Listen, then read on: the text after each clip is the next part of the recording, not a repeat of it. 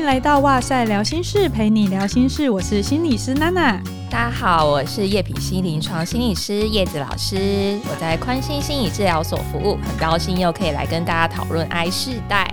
今天呢，又是我跟叶子老师的 I 世代系列。那可能有些人没有听过我们的前一集，前一集是哇塞聊心事的第三十集，手机滑不停，让 I 世代摆脱错失恐惧症这一集。这个系列会由我和叶子老师呢一起聊聊 I 世代他可能会面临到的一些挑战和心情，然后希望不管是在人际关系、学业、工作或是家庭生活上，都可以有一些了解和讨论。那先感谢一下上一集，其实有不少听众回馈说听了以后超级有同感的，特别是有一位还回馈说他在某一个阶段的时候，跟 IG 上的朋友们互动变得很敏感，就常常会羡慕或嫉妒他的朋友，如果没有被约，他也会变得很玻璃心，就跟我们那一集讲的一样，甚至后来他会把他的社群软体删掉又装回去，然后又删掉又装回去很多次。每天都会上演一些内心的小剧场，可是后来呢，也看到他自己有一些的改变，他调整了自己使用社群的时间，然后慢慢找回他的平衡，心情就不会因为这些人际互动变得有点起起伏伏了。于是他自己回顾这个历程跟脉络以后，虽然知道很难，不过他还是有看到自己的进步，就嗯、呃、私讯我们，跟我们分享这个历程。我觉得真的很不容易，就我们听众很棒。如果大家之后啊也有听到有任何的共鸣，也有一些自己面临到的一些困难或挑战的时候，也欢迎可以跟我们分享。听到这样子的回馈，真的是会觉得这真的是很常见的现象。其实你真的不孤单。如果有需要的话，上一次的那一集也欢迎分享给你身边的亲朋好友喽。那今天我们要聊什么呢？疫情现在降到二级了嘛？嗯、你有出去玩吗？没有哎、欸，啊，都没有跑出去玩。大家都会趁开学之前想办法去旅馆放空一波啊之类的。可能因为我本来就也比较宅吧，跟最近就是忙好多事情哦，所以我连出门去餐厅吃饭都只有一次。哦，你只有进行隔板内用一次的经验，就是体验到有点像在探监的感觉。为什么会先聊这个呢？上一集有一位听众就在 Apple Podcast 上面有留言给我们，他想要讨论的一个议题。他说啊，他的孩子正在青春期，一个呢国二，一个小五，可是很奇怪哦，最近都不跟他们一起出去。他的他们应该就是指父母吧？嗯，问原因，他就会觉得说，孩子可能会说啊，很无聊，或是一堆奇怪的理由。即使已经防疫闷在家里好几个月了，他们对于要出去，还是就是一副很不甘愿的样子。这位家长呢，他就觉得，诶，他实在想不懂为什么变化会那么大呢？到底是自己有没有做错什么事情让他们这么反感，还是这就是这个阶段的正常现象？听到这个，诶，你大概是几岁开始跟同学玩比较多啊？大概是国中的时候就比较常开始跟同学会约，比如说周末放假出去玩，可能就去逛街啊，或者是看电影。因为平时每天都要补习嘛，所以只有假日可以跟朋友出去玩。可是这个时候，就是如果家人约，我也没有太抗拒。大概到高中左右的时候，就真的不是很想跟家人出去了。对，就我觉得有一点差别。所以大家高中的时候听到说啊，我们等下一起出门啊，或者是要周末要去哪里呀？我的内心就是浮现哈，完全就是没有期待感，但是也不会到说不要我死都不要出去这样子。哦，嗯，我自己也是大概国中开始会跟朋友约看电影啊，或是就骑脚踏车啊，一起去逛街啊。好像国小以前比较都还是父母带着约到一个固定的点。对，或者是父母带我们去同学家哦，对，比较不会是在外面的状况。嗯，可是真的到国中以后，嗯、开始可能父母给的自由度也够了，然后你对于所处的这个环境也大概都认识了，所以就开始会有一些外面的一些活动，嗯、可能也比较有行为能力了吧，就是可以自己骑脚踏车，或者是买电影票之类的。但是像你刚刚讲到那个国高中之间的变化。你觉得什么原因会让人不想要跟家人出游？当然就是看动机，或者是他吸引你的程度嘛，够不够强啊？所以他有一个拉力跟其他的把你推离这个活动的推力嘛。所以我觉得推力可能就有很多。以时间来讲的话，我平常都要上学啊，都要补习呀，那我就只有假日的时候可以跟朋友约。哦，时间上面如果跟家长出去，我就不能跟朋友出去了。是一个放在不是第一位的角色。比如说，我的时间有限，我想要放在我觉得值得的地方。妈妈可能已经落泪这样子，我现在不是最重要的了。对，这点可能妈妈爸爸们就是要放在心上。你现在真的不是最重要的。这个好像就是上一集有提到，青春期重视同侪关系会胜过家庭关系嘛？嗯，所以这其实是很正常的发展现象。青少年大脑就是在为他们做离巢的准备，他要成为独立自主的大人去探索这个世界。然后本能知道，想要安全的探索世界，他得先找到一个同才的群体一起行动，才不会像我们上一集讲的，他会成为草原里落单的那一只羚羊。那心理学家认为，青春期是经历个体化的阶段，代表着与家长分离，往同才靠近，然后建立关系，获得认同。那他们会从行为上可以独立处理事情，不需要家长的协助，到心理上的自主。所谓性上自主，可能是情绪、价值观上，他可以有独立思考的能力。毕竟青少年其实就是从孩子转变成大人中间的阶段，那所以他会不断的学习与练习各种成为大人所需要的能力，就像学骑脚踏车一样，你一开始可能需要辅助轮，那之后练习到可以拿掉辅助轮，然后摇摇晃晃的骑五公尺、十公尺到一百公尺，到你顺顺利利的可以从家里骑到电影院。我们不会预期一个没有骑过脚踏车的新手一开始就能够顺利骑上马路，所以透过刚刚说的这些，我们可以看到青少年时期他其实在为了准备成为大人离开家的一个过程，所以他现在比较重视同侪关系，他会想要远离家里的大人，其实不想跟家长出去是一个还蛮常见的现象。我听到你刚刚说啊，大家可能会对于个体化这三个字不是很理解。个体化其实他就是想要成为一个独立自主的大人。到底个体化代表什么意思？其实就是我们后面解释的那一段。对，就是他以前小时候他的情绪跟价值观，他自己没有一个方向，没有一个我到底真的怎么思考这件事情的，我到底怎么看待的，我喜欢的程度是什么？这些还没有那么理解的时候，他可能很多意见是来自于爸爸妈妈，对，都是来自于身边的大人。在经历过个体化之后，他可能就会开始有独立思考的能力，因为他透过探索，所以他会跟他以往所凭借的标准开始做一些区分，他会建立自己对于这个世界的评价的标准。刚刚也有一个想法，其实如果今天他准备要离开，就是所谓的离巢，你看到他准备要做离巢动作的时候，我们也可以换个想法，想说，哎、很欣慰呢。可见我已经为他准备了足够的安全的后盾，让他想要主动探索世界。如果今天他没有觉得有人支持他，他未必敢做踏出去的准备。诶，对啊，所以我觉得这也是一个很棒的想法。的确，孩子他要感受到足够的安全感，他才有勇气去碰撞这个世界。那当背后的家庭提供了足够的爱、接纳跟安全感的时候，他出去外面跌跌撞撞，他会再回来。嗯，他知道说没关系，我出去闯，反正这里有人给我靠。嗯，然后他可能回来得到一些安慰之后，得到一些安全感，他又会再出去。嗯，所以可以了解到，在青春期会有这个发展的阶段，你会比较有心理准备。同时，当你觉得困惑或有点失去控制感的那个焦虑出现的时候，或许我们也可以回过头来去告诉自己啊，是因为我做的很棒，他现在要准备长大了，嗯、他要准备飞了，要不然他可能就会依赖你们啊，或者是很多决定可能是大人在做，他没有什么机会。但我觉得另外一个部分就是，像疫情期间呢、啊，我女儿在家里面待习惯了，她就可以懒洋洋的一直躺在家里呀、啊，做她喜欢做的事啊，又有玩具啊，然后又可以一天吃午餐啊，这样子。降级以后，一开始我们要邀请她出去，她也会比较想要待在家。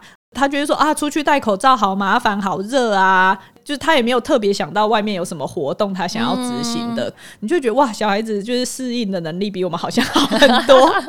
确实，会不会有一些原因是因为大家已经习惯了？我觉得蛮有可能的耶，因为家里真的很舒服啊。嗯，对啊，家里有冷气，有电视，然后可能你电视看腻了，可以换 Switch，Switch 玩腻了，有 PS4。可是很多孩子或者是青少年，其实常常是被决定要去哪，或者是只说：“哎，等一下我们出门，好不好？”或者是周末我们出门，然后他说：“出门去哪里？”哦，那个活动可能比如说大人们聊天喝茶，他根本也没有想要跟啊。嗯，而且加上刚刚有讲到，如果是哇，今天天气好好，我们出门走走那种户外行程啊，大概就是热到汗用滴的，然后怀疑后羿射下来太阳可能都复活了。所以是不是在家里吹冷气、看电视、喝饮料，其实是比较轻松的？而且像我比较宅，我就会觉得哦，出门还要换衣服，还要整理，我就觉得好麻烦哦。嗯，所以或许我们也可以看看是不是自己把家里弄太舒服了，所以不要让它太这样，这样好像也不太对啦。哈。就是不是只有人的因素，有时候我们也要考虑一下环境因素啦。对啊，尤其是台湾实在夏天真的太热了。嗯。那当然也不排除可能是因为听众提到的，跟大人出门真的不好玩，有时候就是可能一直念啊，然后讲两句就不开心啊之类的这种状况，确实也会不想跟大人出去吧。就像我们前面也有提到的，一天的时间是很有限的嘛，所以会想要把时间分配在更吸引人的事情上啊，比如说跟朋友聊天啊、看影片啊、打电动啊。那如果跟家人出去的时候，你用手机跟朋友聊天，你用手机玩游戏，哇，一定会被念。对啊，就是说啊，你那一直看手机都带你出来了，嗯，嗯，所以这就是另外一个不想跟家人出门的理由嘛，就是会一直被念。当然，长辈可能觉得是关心啦，或者是可能这个车程就是一两个小时啊，要打发时间找个话题。只是身为子女哈，身为接收方的这一端，实在很像碎念。而且念什么都有可能哦，他可能会念你哦，一直玩三 C 呀、啊，然后念学业啊，念工作啊，念有没有交女朋友、男朋友啊。以前念你还太小不能交往，后来念你都什么年纪了还不找个对象，就是各式各样都有可能被念。然后最恐怖的是什么？是跟家人出去玩的时候，你被念是无处可逃的。嗯，啊，就是一起在车上啊，对，或者一起就在某一个点吃饭呐、啊。如果你不回答，然后闷也是气氛很尴尬。对啊，因为你在家，你可能哦还可以说啊，我要干嘛干嘛回房间，或者是你要干嘛干嘛去厨房之类的。但你出去玩的时候，你今天就是绑在一起啦。比如说在车上，你也不能跳车啊。嗯，所以会有那种啊、哦，我今天逃不掉这个被碎念的这个命运的时候，就会觉得很不想去啦。所以我觉得家人之间怎么样彼此互动沟通才是顺畅的，其实还蛮重要的。或许等一下我们可以聊一下。这边我想要先稍微跳过来，因为前几天我看到一个报道，就是说孩子已经说他不想去上学，妈妈大概觉得说这还好吧，为什么不想去？然后就隔天早上他又再说了一次不想去上学，结果没多久孩子就跳下去。像这种状况，我觉得多少有时候不愿意做某一些事情的时候，家长还是会有担心呐，不太可能马上转念到说，哦，他要脱离我了，好帮他长大，不是那么容易。而且，到底要怎么判断，有什么状态下，什么征兆是真的，你需要特别关注的？觉得像刚刚那个新闻的例子啊，的确是会让家长蛮担心的。这其实是家长蛮常听到的孩子会抱怨的话。那我们要怎么去判断说，诶，这件事情是需要关注的，还是就是一个孩子的呃觉得太累啦，想要休息呀？因为其实会有蛮多状况的，比如说像刚刚说的，诶，不想上学，或者是不想上班，然后看起来疲倦啊、郁闷、精神不集中、失眠、食欲变化，或者是开始有很多的不舒服，可是是没有原因的，比如说头痛、头晕，呃，拉肚子、胃痛、反胃等等，比较常见的身体的不舒服，都大概是可能集中在头部或者是肠胃道，嗯，嗯。这两个。身体部位是蛮容易反映情绪压力的身体部位，所以如果有这些现象，然后没有原因的话，就可以开始注意。的确，这些情况是很常见的，所以要注意的是强度、频率跟现象的多寡。那如果发生的时候，它的强度是很高的，然后它很频繁发生，那几乎上面的每一个现象都有。那真的要好好了解对方怎么了，生活当中是不是遇到什么困难，你可以怎么协助他。那必要的时候，我们也会建议要寻求专业的协助。啊，如果是你自己有这样子的状况，我们也会建议你好好的停下来看一下自己的生活是哪一个部分让你出现这些现象。你身边有谁可以给你协助，可以找他谈一谈的。听到这边，我就想到不久前呢、啊，因为暑期的课程开始了，那我女儿要上小一，因为她刚从外公外婆家度假回来，然后要去上暑期班的课，所以她是有一点不习惯跟抗拒。然后刚好呢，去上了几天，她就一开始说手痛。然后我们想说奇怪，他的手看起来也没事啊，嗯、就是还是他是想要逃避去上学，因为那老师会叫他们写很多功课，哦、所以我就稍微说，那你就手不要用力，然后在你可以写的范围内，那你就还是得做你该做的事情。他鼻子摸摸就还是去上学了。过了一个礼拜以后，有一天忽然他在家里，他就手超痛的。然后痛到会哭，半夜还会起来哭，我们就还是不知道怎么了，因为他手不能举高，可是肩膀也不像脱臼，然后就外观看起来完全看不出来异状。然后我们还问了骨科医生的朋友，我们还一度大家考虑可能是会不会是身体化症状。所谓的身体化症状，就是因为心理的因素，然后你就会去说你身体哪边不舒服。但是生理检查会检查不出来任何的病因，或者是有时候会有一些我们说伪病或诈病，为了第二层的目的利益，比如说我可以少掉一些责任啊，嗯、或者是我可以多获得什么这样子的状况的时候，我们会说这叫诈病或伪病。忽然变成在上变态心理学，可是我们排除的原因是因为通常有这种状况，就会像叶子老师刚刚说的，可能以比如说头痛、头晕或肠胃不适为主要。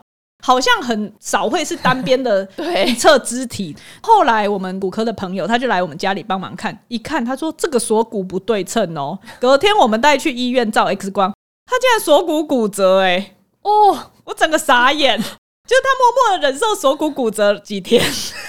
难怪他会起来哭，对，觉得哎、欸，我们是不是太疏忽了？当然，就是孩子真的说不清楚，所以有时候需要特别的去愿意理解他怎么了，了解说背后的原因是什么，而不是一开始就去觉得他可能是为了要，比如说比较轻松啊，逃避某些功课啊，或什么的。就算他想要逃避去上学等等的，或许也是因为他在学校遇到了某些困难。嗯，重点是他的困难是什么？对，我觉得很重要的就是还是这之间我们要怎么沟通嘛？因为大家可能会觉得说，世代之间彼此会有隔阂，很难了解对方做出某一些行为的原因。然后有时候不是一句你问，诶，你为什么要这样？他就一定会告诉你，就等于有想要了解对方，对方也未必能说清楚。嗯，比如说像我女儿才小一，嗯，她对于事情之间的逻辑、因果关系的连接，她也不知道她会这样。在他的概念里面，骨折是什么东西，他都不知道，然后他也讲不清楚他痛的部位，他只能说在这一区。嗯，或许因为辐射痛，他已经痛到别的地方了。对，我们要怎么样子去了解对方，或者是我们要怎么样子能够让对方愿意把他心中所想、他的感受都愿意告诉我们，这不是一件容易的事情。太常看到的状况是，有时候对方可能才讲到一半，我们脑海就常常会跳出自己的价值观，开始去做批判。嗯、像我们也会觉得，诶、欸，他是不是不想去上学？我觉得很容易会有自己的假设，对，然后我们就透过自己的假设去诠释对方可能的行为背后的原因。但真的是这样吗？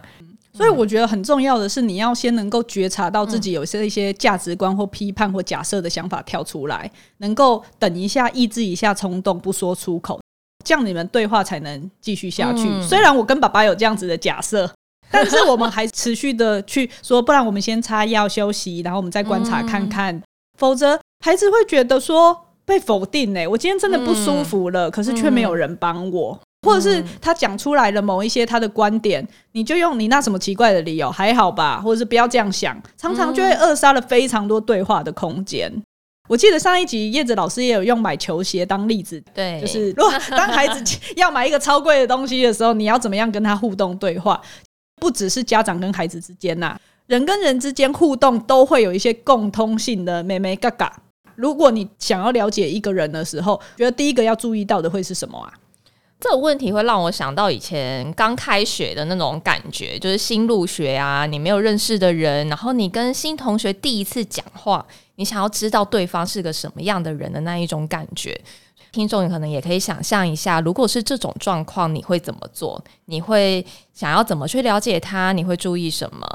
我的做法是我可能会问问题，然后听对方回应。我再根据对方的反应来做回应，再继续听对方说话。那可以想想看，自己跟家人互动的时候，也是用同样的方式吗？因为有时候很常见的是，我们可以倾听外人说话，却很难对家人做到同样的倾听。常常会认为我很了解他啦，我知道他要说什么，所以就直接打断对方，对话沟通就这样结束了。真的不要先入为主，这个是第一个要诀啦。因为你先入为主，嗯、你以为自己都知道，你就不会去听了耶。对啊，所以像刚刚那心理师分享女儿的例子，其实我们如果先入为主，然后没有持续的观察她，其实就会很可惜，孩子未来也许他可能不敢说了，或者是觉得哎、嗯、说了也没有用了。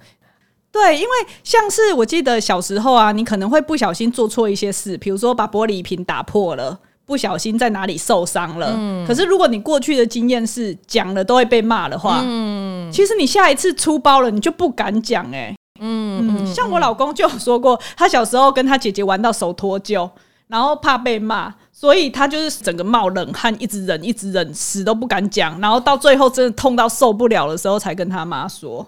所以你看，就是如果孩子跟你说某一些事情的时候，他只会获得被否认，或者是他没有机会说清楚他的状况。糟糕，我婆婆会听这一集，然后毕竟以前传统教养就是这样嘛。嗯，对啊，大家都是这样子过来的，所以我们现在在学习新的教养的方式。嗯，好，然后所以他就会用隐瞒的方式，以后如果出大事情的时候，他可能就会到纸包不住火的时候才会跟你讲。嗯所以，其实倾听真的是一个很不容易，可是很需要学习的一个技巧。它可以让对方感受到他说的话是被你所重视的，然后也就是说，诶，对方在你心中是值得你关注的。那倾听也可以让我们了解到，诶，对方行为背后的可能原因是什么。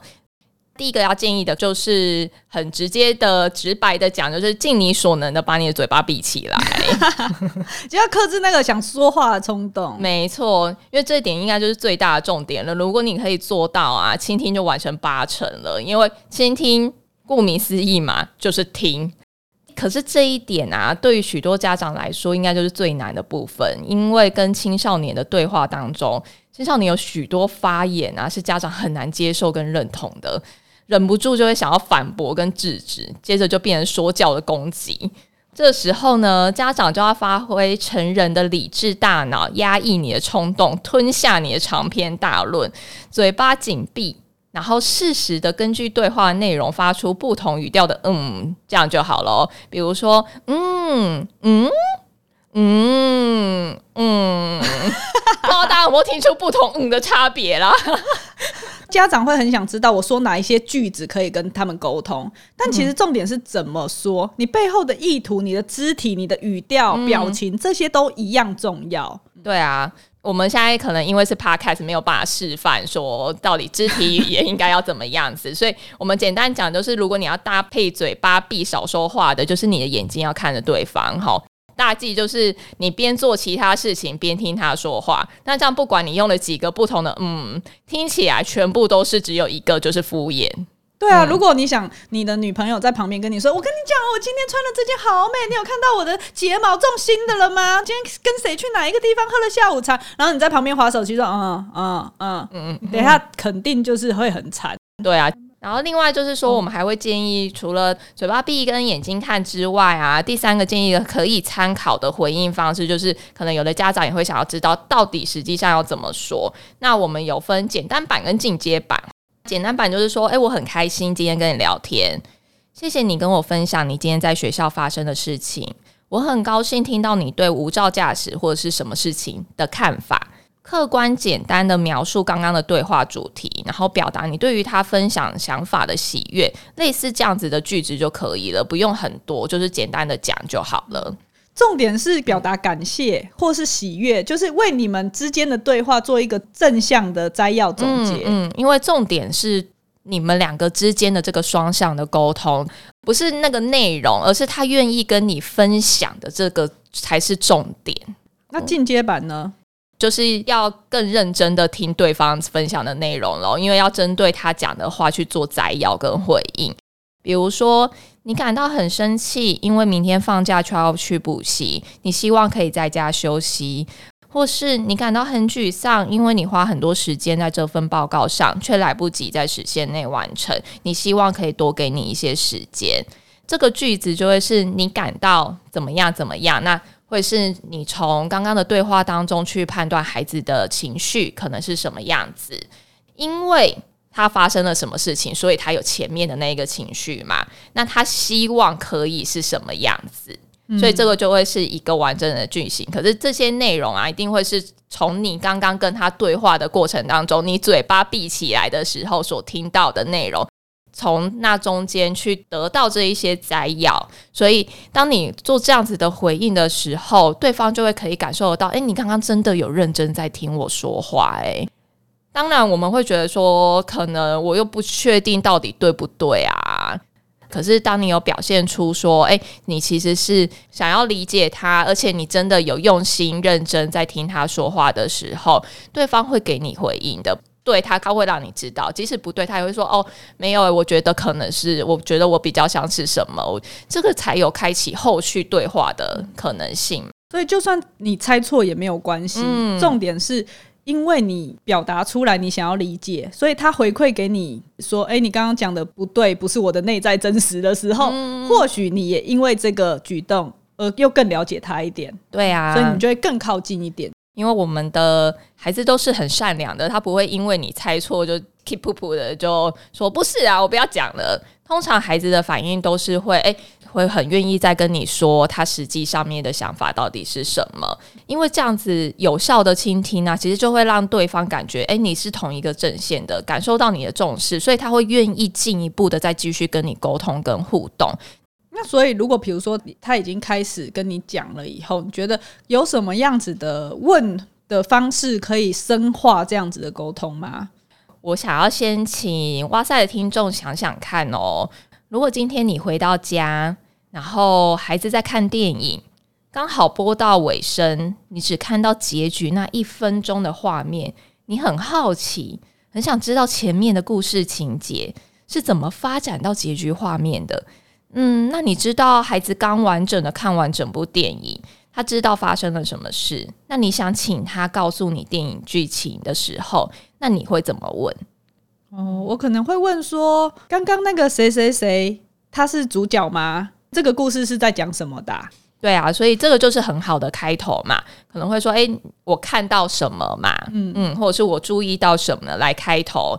那你会想要知道说你看到的这个东西是怎么了？所以接下来可能就会问说：“诶，发生了什么事？”或者是“诶，那里怎么了？”通常对方就会开始描述刚刚发生的事情。那再根据可能描述的内容，我们就会想要再继续了解啊。哦，是什么原因变成这种状况啊？诶，那他们怎么做啊？哦，那他有想到什么方法吗？类似这样子的继续去了解。如果以跟孩子的对话为例的话，其实就是把刚刚的问题主持换成你就好了。一样是，诶，我注意到什么，发生了什么事，是什么原因变成这种状况？那你怎么做？你有想到什么方法可以处理吗？所以平常发生的事情啊，其实就像这部电影一样，常常我们看到的只是很片段的剧情。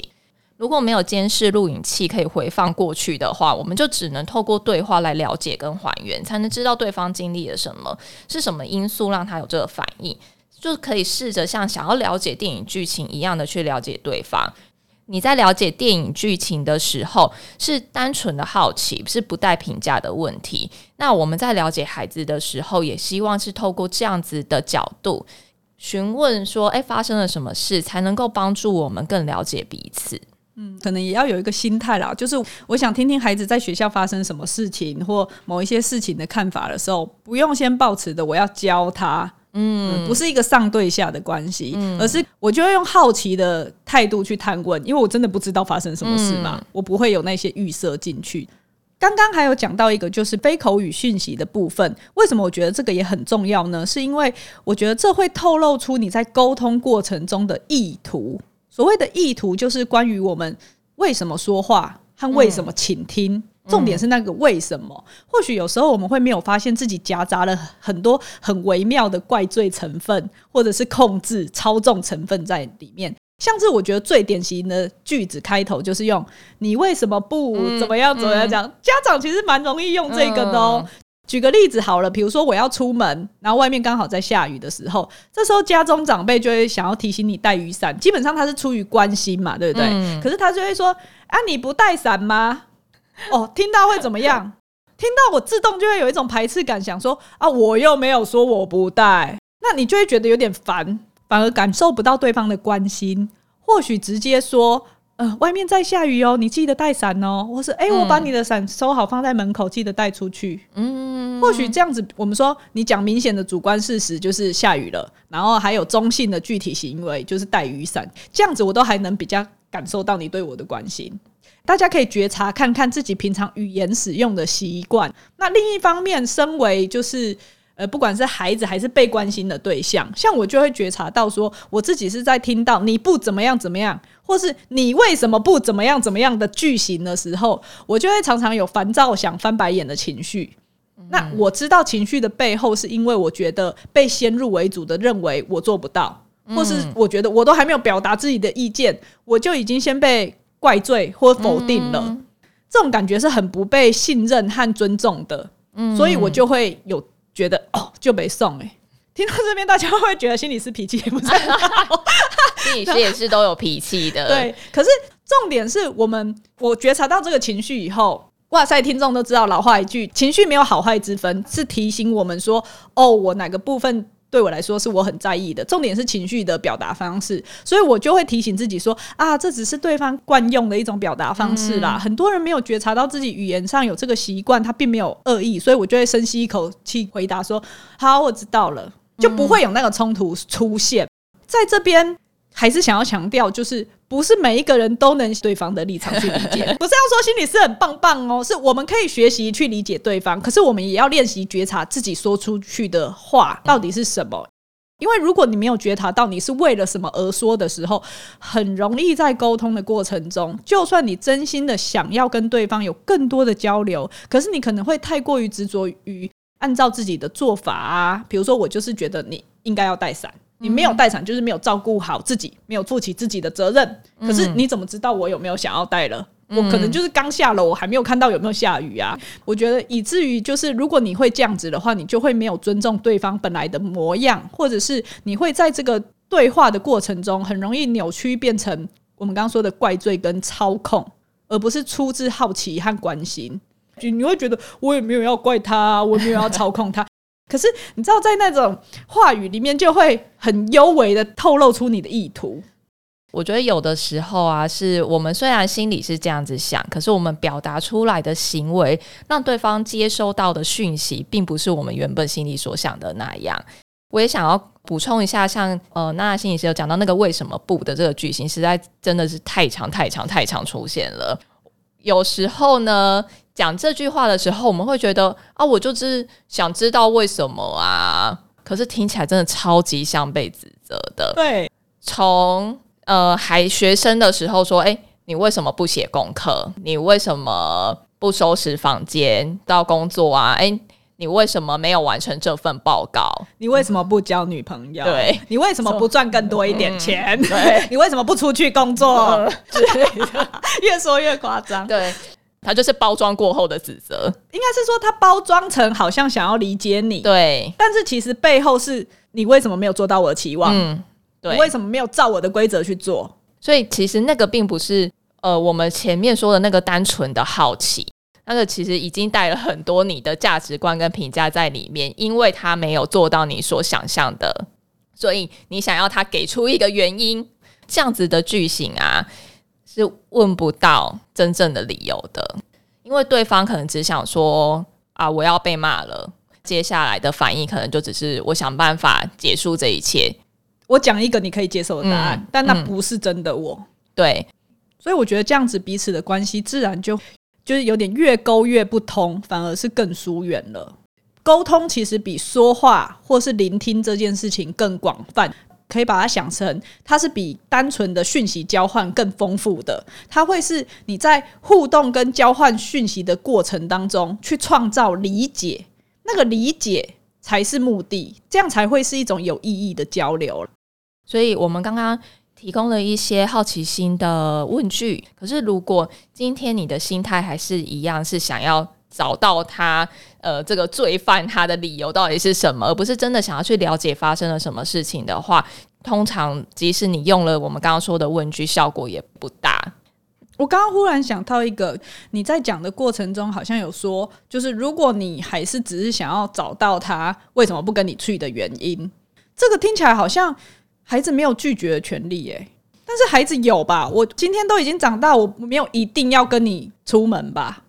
其实孩子他就是一个独立的个体嘛，不管他是小学生，还是他是青少年，还是他是高中大学生，其实他都有自己为自己的行为做决定的权利，所以他可能可以接受，诶，今天一起出去，或者是他也可以决定他今天不想要跟你一起出去。那个应该是一个邀请。我今天邀请，可是被拒绝以后，我的感受是什么？嗯，而不是被拒绝了，是你不是好歹。我开始把那个情绪向外攻击到孩子身上。嗯，这个都是家长可以自己练习看看的，去接受说，哎，孩子他可能会有各式各样的反应，或者是各式各样的理由。那我们也要学习去接纳，说，哎，他有这样子的想法，他有这样子的决定。或许孩子其实在过去的时候都是处于比较被动的角色，当他面临到青少年阶段的时候呢，他就会试着想要主动的去探索这个世界，然后有更多的主动权在自己身上。所以拒绝也是一种主动性的展现，他可以选择接受，或者是拒绝，或者是他想要怎么样去参与你们之间的活动。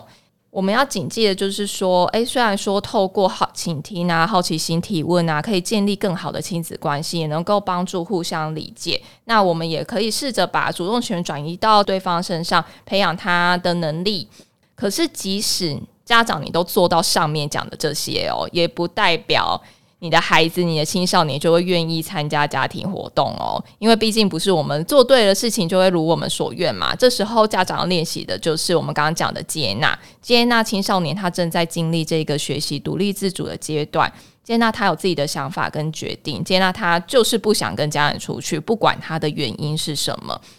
我们同样也在示范如何好好的接受拒绝跟失望，那这也是一个很重要的课题。这个示范的过程就会让对方感觉到他其实是一个被尊重的人。好，那今天呢，我们做了很多的，就是有关于沟通上面的一些分享，从要不要跟家长出去玩这个点，然后到后面分享了一些怎么样子倾听，然后怎么样子做好奇的探问，怎么样去接纳拒绝，然后让主动权还给对方。希望这些方式可以让大家在生活中看别人沟通的时候，有一些方向可以去促进你们之间的关系和连结。那今天的节目就到这边。如果大家对于相关的主题有一些观察或想法，欢迎留言给我们。有机会我们就会做成一集来跟大家聊聊哦。欢迎给我们五星评价，或是到脸书、IG 找我们。今天的哇赛疗心室就到这边喽，拜拜。